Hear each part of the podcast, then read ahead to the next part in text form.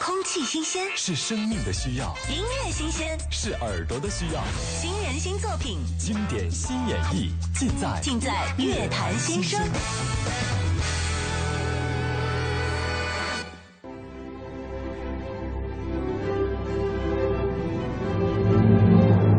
身为中国表演艺术最高殿堂祝愿团体的国家大剧院管弦乐团，在高品质音乐会、室内乐、歌剧的演出中，已经位列中国最具实力与活力的交响乐团之一。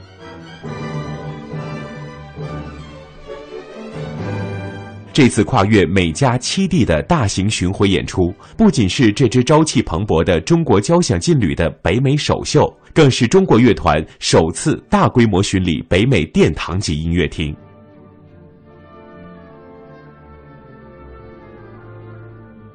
这次演出是中国乐团最大规模、最高规格的国际巡演活动之一。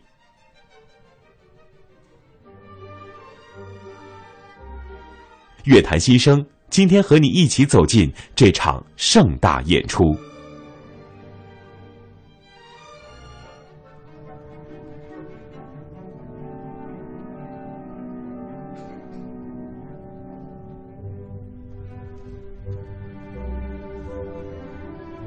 下午好，听众朋友，欢迎收听中央人民广播电台文艺之声。乐坛新生节目，各位好，我是戴戴。那么在此时此刻，我们跟大家来聊的是来自国家大剧院的一次特别盛大的演出。马上呢，我们会国家大剧院管弦乐团出征北美的一个盛大演出。今天我们除了分享国家大剧院管弦乐团的作品之外，同时呢，我们也邀请到了国家大剧院演出部常务副部长任小龙先生，以及国家大剧院管弦乐团首席李哲先生来到我们的直播间，来给我们的听众朋友。打声招呼。好，大家好，我是任小龙。大家好，我是李哲。欢迎两位。刚才已经讲了，今天在节目当中，我们要来分享的是马上我们要出征北美的一次盛大演出。我们用了“出征”两个字啊，一下子觉得好像，嗯，这个有一种硝烟味儿哈，非常紧张的感觉。对，硝烟味儿倒谈不上了。这个所谓“出征”这个概念，我觉得。主要是离开了自己的基地，离开了自己的家，那么去到一个异国他乡，那么一样呢？我们古时候说出征的时候，说出去就要打胜仗，对。那么一样，今天我们说一个乐团出征了的话，他出去一样要打胜仗。但不同的是呢，古代出征，士兵们可能会用兵器去征服这个呃其他的这个土地和人民。那么一样，我们会用音乐去征服他们。我们用音乐，用乐器，用我们的乐器。我们的武器就是乐器，对吧？是的。我们知道国家大剧院管弦乐团，这是一个朝气蓬勃的中国交响劲旅。这次到北美的演出，它应该算是这个交响劲旅的北美的首秀。对，嗯，呃，正像戴戴说的，那个国家大剧院，其实国家大剧院本身也是一个蛮年轻的乐团，嗯，也是一个蛮年轻的机构，我们也只不过成立了七年。那么，同样呢，我们的乐团作为呃这样一个艺术殿堂的驻听乐团，其实成立了也只不过是四年之久。呃，那么我在向外界介绍、向我的朋友介绍这支乐团的时候，我一向非常骄傲的称呼他们为。新生代的一支乐团，新生代的乐团，您为什么要这样来介绍这个新生代？它又有什么样的特征？对，新生代呢，其实呃有很多的含义。那么比较形象的说，就像坐在我边上的这位李哲啊，李哲先生，非常年轻。李哲呢，是我们乐团非常非常重要的一位艺术家。嗯，那么李哲呢，他生于一九七八年，对，现对一下。对，其实呢，现在那个当然李哲已经非常成熟了，他已经是。是三十四岁，嗯，三十六岁了，三十六岁。您数学是体育老师教的，数学没学好。三十六岁，但我想说的所谓新生代呢，正是这样一代成长于呃或出生于一九七零年代，或者说成呃出生于一九八零年代的这样一代新的一代音乐家。嗯，他们呢带着一个，他们出生在一个完全全新的时代，那么一样，他们身上带着一个全新的文化烙印。呃，我想，呃，中国的行行业业在改革开放这么多年以来，行行业都有新一代的人在走上舞台。那么，同样，我觉得是中国新一代的音乐家走上舞台的时候了。嗯，来，我们新生代乐团的首席李哲先生说两句。呃，是刚才这个任小龙总经理就是说的特别对。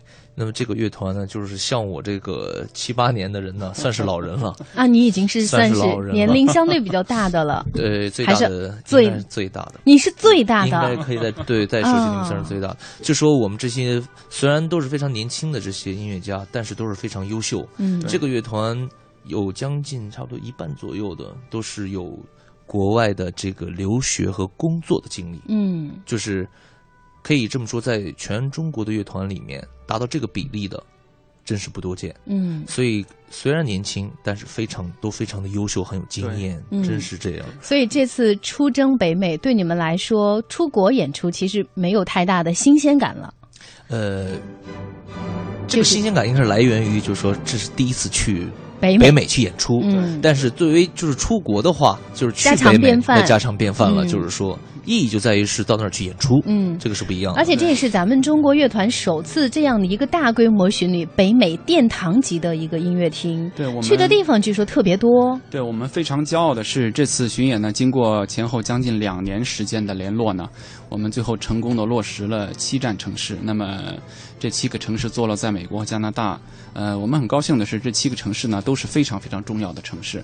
呃，更高兴的是，我们所去往的演出的音乐厅，都是这七个城市中最具标志性的这样的一些艺术殿堂。特别知名的，特别知名，嗯所以呢，我们非常骄傲，就是对方的这些演出商啊，还有这些艺术中心，能够把我们纳入他们的乐季，嗯这很很大程度上说明了他对我们的艺术品质的一种信任，或者说他们也有一种很强烈的愿望，把这样一支中国的新生代的。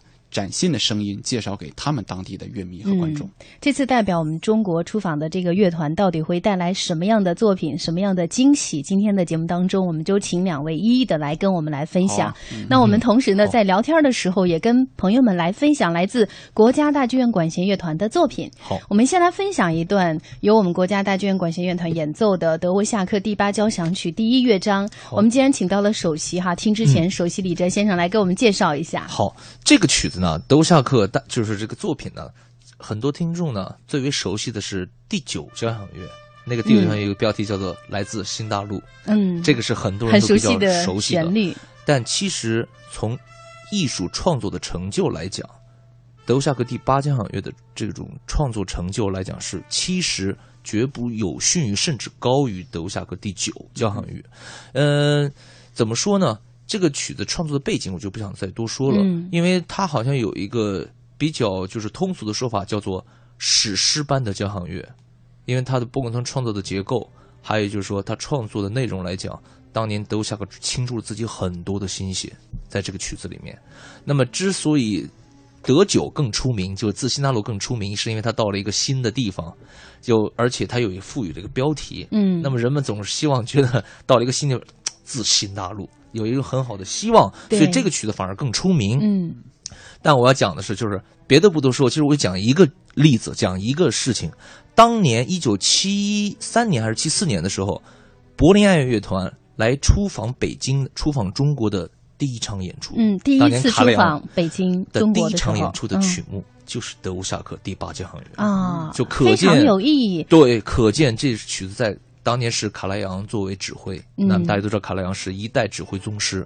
对，我们把这个曲目作为就是说来中国演出的，说明可见这曲子分量是非常重的。对，对，而且这个曲子呢，呃，我想就在放您放之前讲一嗯点，就是、你看我现在坐在这个演播间里面，阳光打在我们的这个打在黄昏的阳光打在我们的脸上很温暖。这个曲子从头到尾洋溢着这种温暖的、这种厚重的、这个非常给人感觉很舒服的这种情调。所以就是说，这个曲子怎么说呢？这给我的感觉就是，因为我们以前演过这个曲子，在大剧院的音乐厅我们演过，嗯，就是充满了一种幸福感。嗯哼，那我们很简单，很朴素，但很幸福。我们赶快来感受一下这种幸福感，尤其是此时此刻，北京的阳光还非常好。对，没错，嗯雾霾基本散的差不多了。对，来自德沃夏克第八交响曲第一乐章。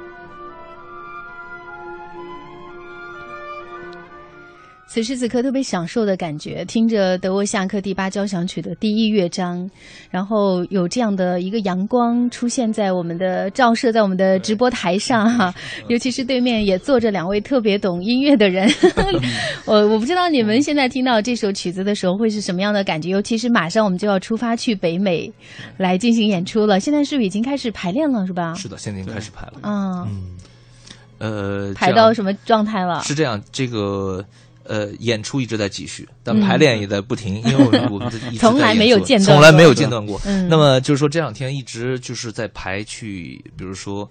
呃，排了这个就是第一首曲子，嗯。我们还有有一套另外曲目就是柴可夫斯基第五交响曲，嗯，那么另外我们还排到了五行，哦这是我们可能就是陈其刚先生的作品，对陈其刚先生的一个大作，嗯这是五行，而且这个作品是非常有有意思的一部作品，很中国化的，很中国化。嗯对。那么这部作品嘛，就是因为它是属于我们作为从事古典音乐的人嘛，总是把这些作品归为现代作品。是是是，对对对，那个陈其刚的先生的那个《五行》啊，其实也是他非常非常重要的一部作品。嗯呃，大家知道陈其刚老师啊是梅西安法国著名的作曲大师梅西安的最后一个学生。呃，那么他在一九八零年代以后一直在法国呃生活、学习、工作，呃作曲。呃，那么这首非常有名的《五行》呢，其实顾名思义是中国的金木水火土这样五个段落。嗯那么每每个段落呢，长大概都是不到两分钟。非常的短对小，，当年呢，他是接受了法国国家广播电台的违约而创作了这组作品。嗯，当时呢，法国国际呃国家广播电台呢有这样一个非常有趣的项目，就是每周他会播出一个作曲家的作品，每天会播出两分钟，周一到周五每天播出两分钟，一共五段嘛。那么到了周六，把这个五段全部从头到尾播放一遍。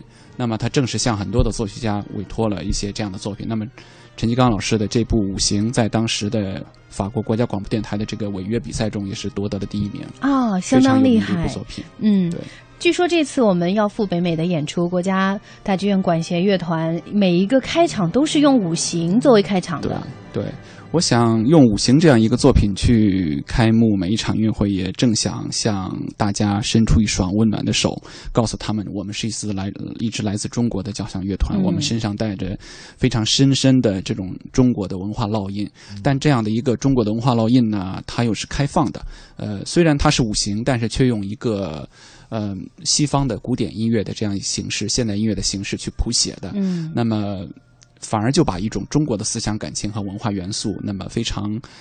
呃，非常顺利的、非非常顺当的，也很让人接受的，延伸到了这样西方呃观众们的这个心目当中去。它既有中国传统文化，包括中国文化哲学，然后又用了一种西方音乐的技法来表现。对，所以我们用这个开场也是特别的，想在给北美的这些观众宣告，我们中国的乐团来了。是是，那他们能够听出来，比如说每个乐章表现的内容吗？比如说金木水火土，他呃，从我排练呢，因嗯为我是第一次演奏陈老师这部作品，嗯。从我们就是昨天的排练来看，就说他更多的是用，就是说一种效果来反映这五种元素。嗯。比如说，比如说大地啊，嗯。它里面给我的感开始它很用很平静的那种乐器的那种音响，然后突然你会发现很颤的呃呃呃那种那种就是这种元素，比如大地的颤动，嗯然后微小的地震，嗯板桥的那种运动，咱们说的稍微科学一点，嗯，就是说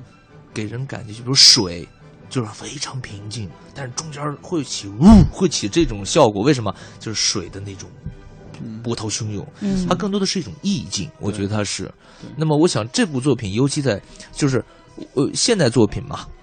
聊到现代作品，就是说很多我们这些从事古典音乐的，就是说一般来讲比较难接受。我们实事求是讲，嗯但是呢，陈陈老师这部作品嘛，给我们感觉就是说，呃，虽然运用了大量的现代作曲的技法，因为现代音乐的作曲技法和比较浪漫主义时期以前的这种古典的音乐技法呢，不同在哪儿？以前更多的是我们很多人了解是用旋律来表达这个一个乐曲的思想和核心，对，但是现代作曲技法更更重要的是用一种效果，就是音效。对，比如这种嗯都可以作为音乐的一部分。嗯，其实很大程度上，这样也导致了，也造成了就是现代音乐的表现的技法其实更加的立体化了。嗯没错，呃，就像金木水火土，当大家说起来金木水火土的时候，会想我怎么能用音乐表现出这个？难道我是不是敲一下金属的声音？对它只能仅此而已。很多人可能很好奇，没有听之前，到底这个金木水火土要怎么来表现？但其实大家可以想一想，金木水火土，它是它的触觉又是怎么样的？它的嗯温度又是怎么样的？比如说金的那种坚硬，或者说它发出声音的时候那种绵远悠长啊、那种呃决绝回回回响不断。那么木的那种温暖，嗯火的那种热烈，呃，水的那种有的时候非常狂野，对有的时候它又非常的这个温柔，等等等等。我想这些东西其实都可以在音乐中感受得到。那我们来听一听吧，好啊，来听听大家也可以猜一下，呃，下面放的这首 是金木水火土水火土中的哪一，个？我就先不报名字了，先放一段哈。对。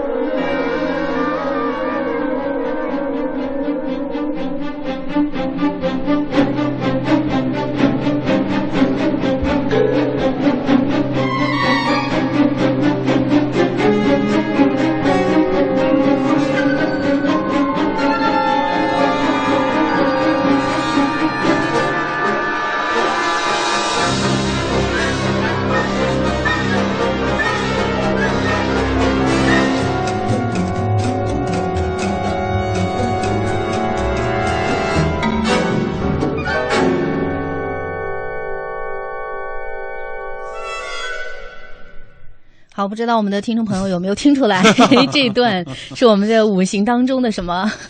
呃，公布一下答案吧。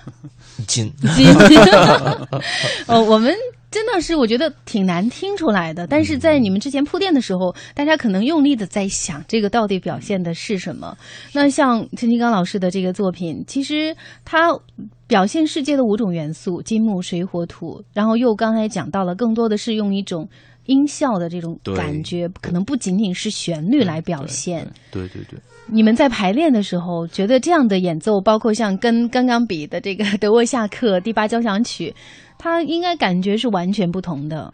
就是说这个完全是反正属于两个领域的音乐的两个领域的对，嗯就是排练的时候，其实这个在排练的时候，它在排演的过程当中其实是比较繁琐的，比较它需要很多，因为它的肢体很复杂，所谓就看起来很短，两分多钟，短小精悍的。其实它排起来就是说，我们就说，因为它有每，比如说很很简单，我举个例子，嗯第一小提声部、第二小提声部、中提声部，在演奏刚才就是这些东西的时候，它的节奏是非常对的，非常精确。它嗯。当梆梆梆梆梆梆，就是完全他有的时候其实就我们脑子就是拉这种东西的时候，完全在一二三四走，一二走，一二走，这个节奏特别紧凑。非常非常坚定的，要不就会乱套。啊，对，所以排演的时候，别看这个曲子短小，嗯。其实它需要很音乐家演奏是很高的素质的，尤其节奏的感觉，对于音乐的这种感知素质是要要求极高的。嗯对于演奏现代作品，我在想象你们排练的过程当中，排练像陈其刚的这个五行作品的时候，是不是经常会出现一些特别有趣的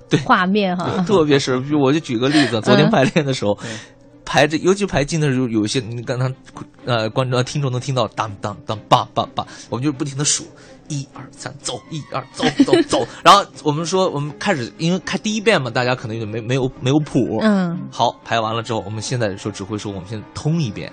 嗯，哦，从现在开始，我们说，大家数好了啊，一、一二三，走走走走走，排到最后一音的时候，每个人，哇，就是因为 一直在数，因为嗯很精神集中在数，这个是是这样。长舒一口气的感觉。对对对对对对，是这样是这样。对，想象一个排练的过程，其实更想象的是这样的一个演出呈现在世界人民的面前，尤其是北美观众的面前，应该带给他们的是一种别样的震撼。对。那今天我们的乐坛新生，我们来关注的就是国家大剧院管弦乐团出征北美，我们的这样的一个新生代乐团将会传播中国的声音到北美。既然说到了陈其刚老师的作品，我们再来听一段木，直接公布答案好了。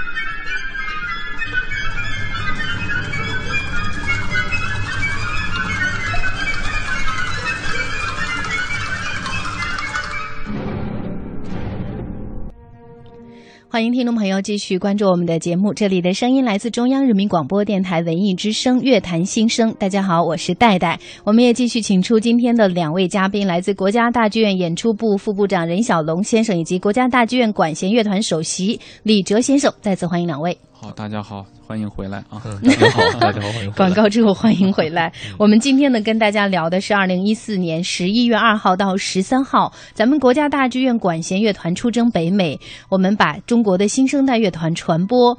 呃，向世界的一个盛大的演出。刚才在上半段也介绍到了，这是我们中国乐团首次大规模的巡礼北美殿堂级的音乐厅。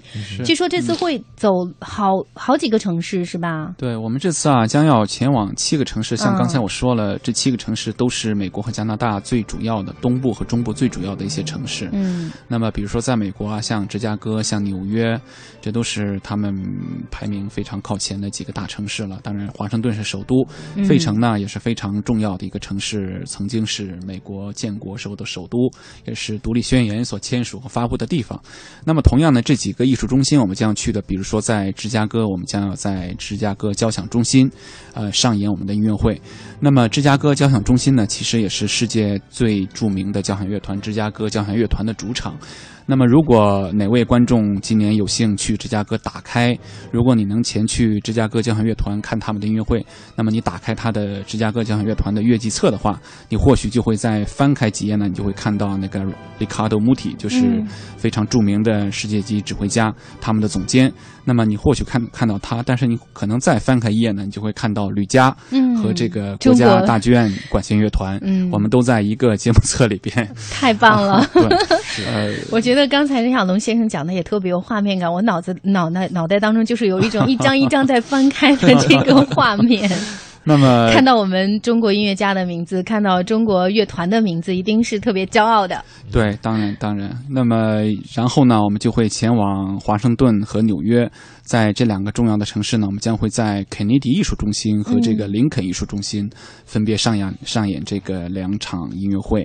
那么同样呢，肯尼迪艺术中心和林肯中心应该说也都是非常世界闻名的了。那么林肯艺术中心同时也是纽约爱乐的这个主场。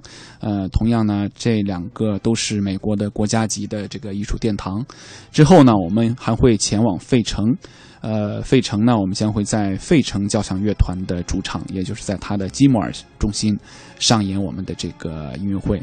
呃，非常高兴的是，在美国的这四站演出中呢，我们将有三站将会和这个现在可以说最顶尖的中国钢琴家之一王羽佳嗯啊、一起合作。呃，那个我想这也应该也是羽佳第一次和中国乐团呃参加。呃，在海外这么大规模的这个国际巡演，呃，所以呢，我们也非常兴奋。呃，当然呢，除了羽佳之外呢，我们还有这个吕思清，呃，小提琴家非常著名的小提琴大师，和我们一起上演这个《梁祝》啊，脍炙人口的《梁祝》啊。同样呢，在雨佳所缺席的多伦多，我们将会邀请当地非常非常这个呃崭露头角的一位华人新星，叫刘晓宇。嗯，他非常年轻，非常年轻，刚刚十七岁，嗯但是绝对是堪称一位天才。那么刚刚十七岁呢，他就在加拿大获得了好几个这个钢琴比赛的大奖。嗯所以呢，我们也是受到加拿大几个主办方的隆重推荐，然后我们也听了他的录音，呃，吕嘉呃那个指挥也听了他的录音，然后非常果断的决定就启用刘晓宇来，呃，作为我们的第三名独奏家。所以呢，我想说整个这个 tour，呃，整个巡演我们看下来呢，我想说的是一几乎是一个中国当代古典音乐全盛面貌的一个展示。嗯怎么讲呢？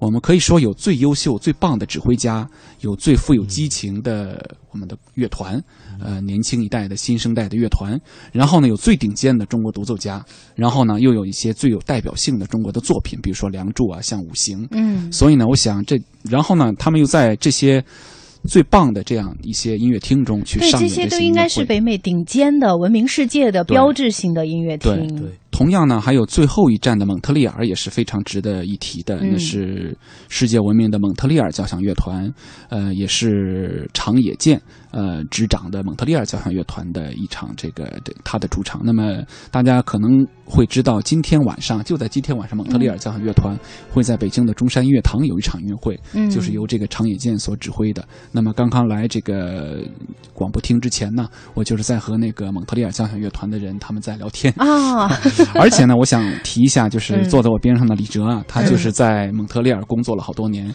他在蒙特利尔的一个非常著名的室内乐团，也是做了好几年的首席。是吗？李哲是的在那待了多久？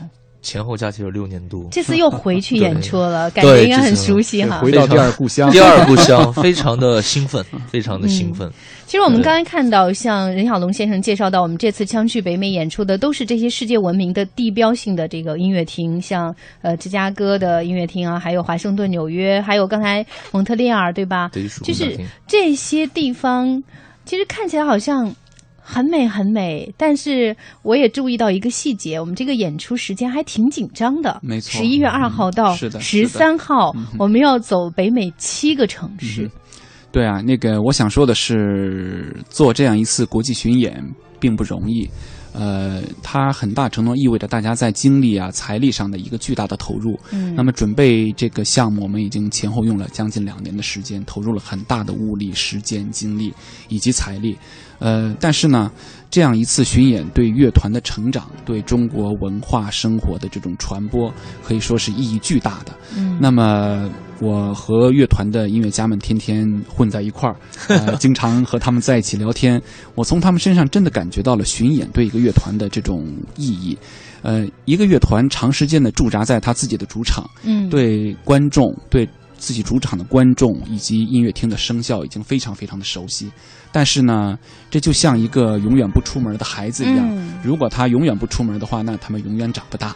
所以呢，呃，当他去往一个陌生的地方，呃，他会听到一种全然不同的音效，会遇到全然不同的品味的观众。嗯所以呢，他们正是要用自己的音乐，用彼此之间的相濡以沫和团结，重新去适应这个新的音乐厅中的音效。你讲的太好了，相濡以沫。对，相濡以沫。嗯或许呢，还能在这样一个新的音乐厅中，感受到一些平时在自己的主场所听不到的音响、听不到的声音，嗯。感受到一些来自同伴和同事，呃，平时所感受不到的一种支持和力量。嗯那么这种感受，我想重新又会内内化到他们的身上和心灵中，那么重新，我想又是他们将来成长的一笔财富吧。来问问李哲，作为我们常年驻扎在国家大剧院、我们住院的院团，几几乎每天或者很长的时间都会在院团里边，就是在国家大剧院演出。对对对对这次去北美，包括也是会再回到你熟悉的蒙特利尔艺术宫交响大厅。是是是，这个在这个就是说怎么说呢？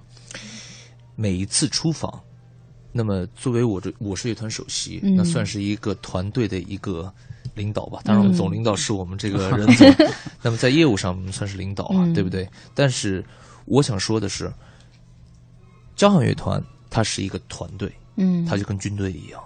那么团队最重要的是什么呢？就是大家要团结，然后步调一致、协调融洽。那么这个出访出了家门儿嗯，大家像刚才人总讲相濡以沫，互相照顾，而且到了一个别的这个国土上面，大家会增加一种什么呢？就是说相互依靠或者相互依赖依有没有那赖、相互种感觉依赖，而且怀着一种要为国争光的对这么一个嗯共同的目的。那么，所以就这样无形当中就把大家的心呢更紧的靠在了一起。这个就是说，增加了团队的这种意识。这个是一作为一个团队最最难得，或者嗯简单的说呢，就是巡演就是这样一个契机，我们去创造一些困难，然后让大家一起去克服。创造困难让大家克服，真是这种困难包括领导的要求是吗？这种困难包括音乐家们平时所不需要处理的生活上的一些困难，哦包括在一起旅行去做一些运输，啊、去适应不同的文化氛围，嗯去同不同的人打交道。那同样呢，也包括用自己的这个耳朵，嗯呃，和彼此之间的这种相濡以沫、音乐上的灵感，去适应一个完全新的一个声音的这个生效的一个音乐厅。对这个时候是不是李哲就会特别忙了？你要领着团队是这样订票啊，去酒店呐，这个这个在一个陌生的国度，这个是这个是我们的工作，对吧这是 我们这个音乐家不需要担心这些任部长的事情工作是吧？我们只是需要什么？我们只是需要把音乐会拉好。嗯对，其实我们说音乐的感觉是由心而生。那么出了国之后，甚至有的时候我们在大卷的音乐厅的这种演出所发出的声响，当然我们肯定演的也非常棒了。但是在国外的从历次巡演的经历来看，我们将会发出一些很就是在大剧院听不到的一些非常有奇迹的音乐会、奇迹的声音。没错。嗯，连我们自己队员有的时候上，比如上次我记得在韩国那次演出，嗯。在费城，呃，不是在那个首尔的演出，嗯。拉完之后，大家很多人都都哭了，因为哭了，为什么？非常成功拉的，嗯并不是观众的掌声让大家感觉满足的哭了，而是那场音乐会拉的非常的好，自己特别尽兴，特别尽兴，而且就是说，因为大家都是年轻的艺术家，都很还是在说非常的纯粹、很纯洁，还是、嗯，那么最年长的也就是你了，啊，七对，是啊。七八年的，所以我我本身都很感动，嗯。所以就是到了，就是说一拉出这么好听的声音，因为我们从小这么辛辛苦苦的拉琴，嗯。那么最后几十年的辛辛苦苦的学习、留学、工作，最后大家凑在一起，目的就是能在一个拉一场，大家在一起拉一场非常好听的音乐会，嗯非常成功的音乐会。那么达到了这个目的，实现了这个梦想，那么还有什么可所求？所以这次我们去北美的演出，我们信心有多大？啊，非常有信心，绝对没问题的。爆棚。信心爆棚。对从今天两位的状态已经看出来了。我们再跟听众朋友来分享一段我们即将赴北美演出每一场的开场都会演奏的五行当中的作品。这个作品我们也留个悬念吧，看大家能不能听出来是什么。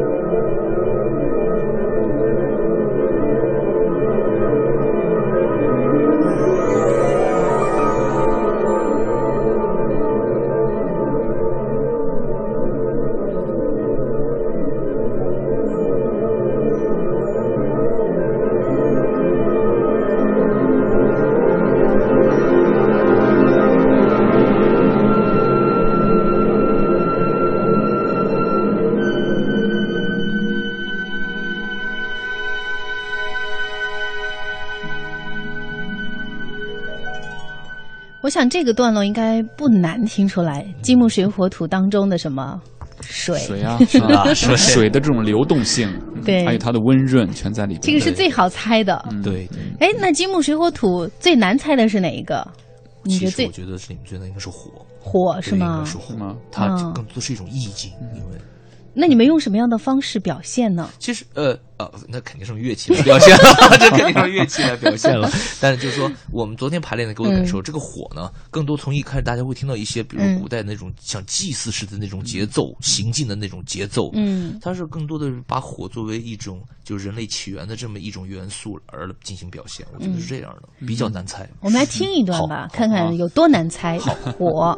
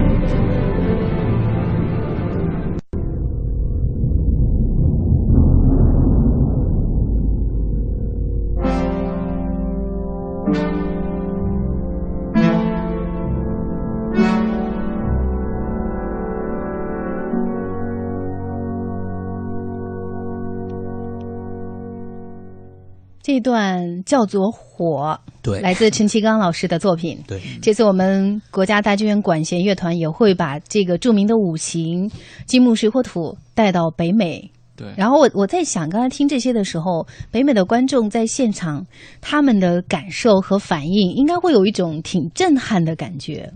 嗯这个就 拭目以待了。我们对就是，留给观众来评说了。据说这次呢，咱们国家大剧院管弦乐团赴北美的巡演，目前已经被列入中美人文交流机制的联合成果清单。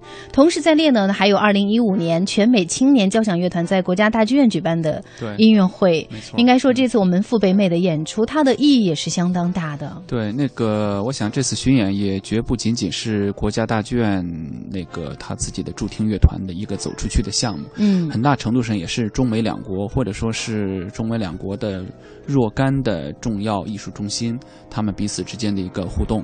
比如说，那个我们和美国这个这四场的演出呢，其实都是在和芝加哥交响乐团、费城交响乐团、肯尼迪中心、林肯中心他们彼此之间的一个直接的一个一个互动和合作的一个结果。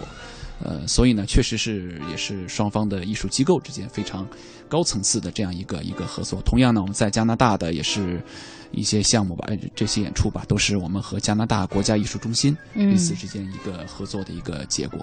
对嗯，我想问问李哲哈，嗯七个城市的演出有很多也是你熟悉的，之前也都曾经去过的，对对对有没有去过哪个吗？呃，还就是这里面只有费城那个音乐厅，我还是没有 去。费城音乐厅没有去过，对，就这个音乐厅没有去过。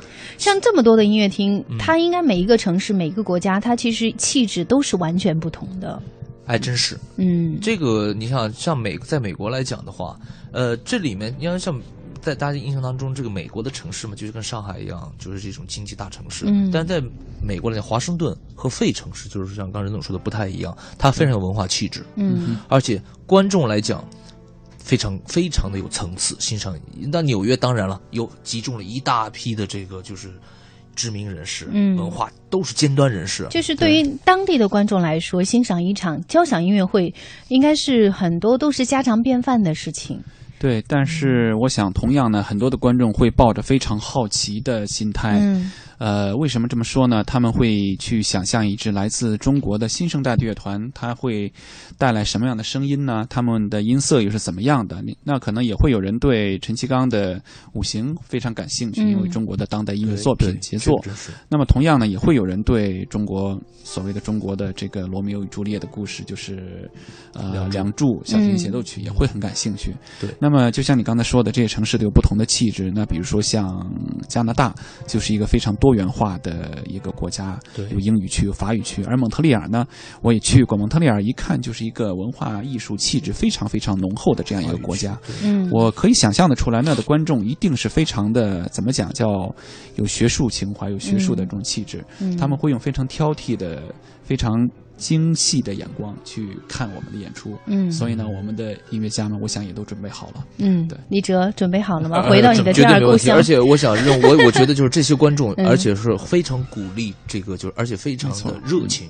是这是这样的，我在嗯加拿大这么多年嗯演过，到处演，就是去这些音乐厅演出，他们给我们的感觉，观众就是你。当然，我们首先要演好，但而且他报以的掌声是非常热烈的，嗯真的是。同样呢，我想说，那个这么精彩的节目，呃，这么精彩的很多中国的观众说：“哎呀，我们好遗憾呀，我们不能跟着你们不到北美去看呐。啊，所谓的我说的中国古典音乐全盛面貌的这样一个展现，嗯没关系，那个我们就最近两天吧，已经在做排练了。那么嗯很高兴告诉大家，在本周五和下周一，我们将会有两场音乐会，去集中呈现这里边一共的五部作品。嗯，那么五行。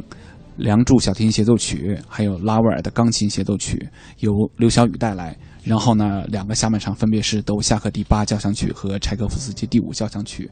那么将在本周五和下周一，我们将会有两场非常精彩的音乐会。嗯我们冠名叫做启程，我们的国家大剧院管弦乐团北美巡演启程。啊，嗯也算是一个预演了，是吗？没错，有这种意义在里面会。嗯，是的，也非常的期待啊！尽管说我们没有办法走到北美去关注一下我们国家大剧院管弦乐团的精彩演出，但是我们在出发之前也可以到现场来给你们加油，对吧？也最后预祝这场演出成功，相信一定会成功的。更希望的是让更多北美的观众也感受到来自中国交响乐团的魅力，中国音乐的魅力。嗯，那最后我们就再来用一段。非常有中国特色音乐的这个曲目来结束。我们最后还有一个土没有放，五行的土，金木水火土，我们就用土来结束今天的节目。我是戴戴，感谢听众朋友收听今天的乐坛新声，也感谢任小龙以及李哲来到今天的节目当中。即将播出的是《海洋现场秀》，下次再见。下次再见，再见。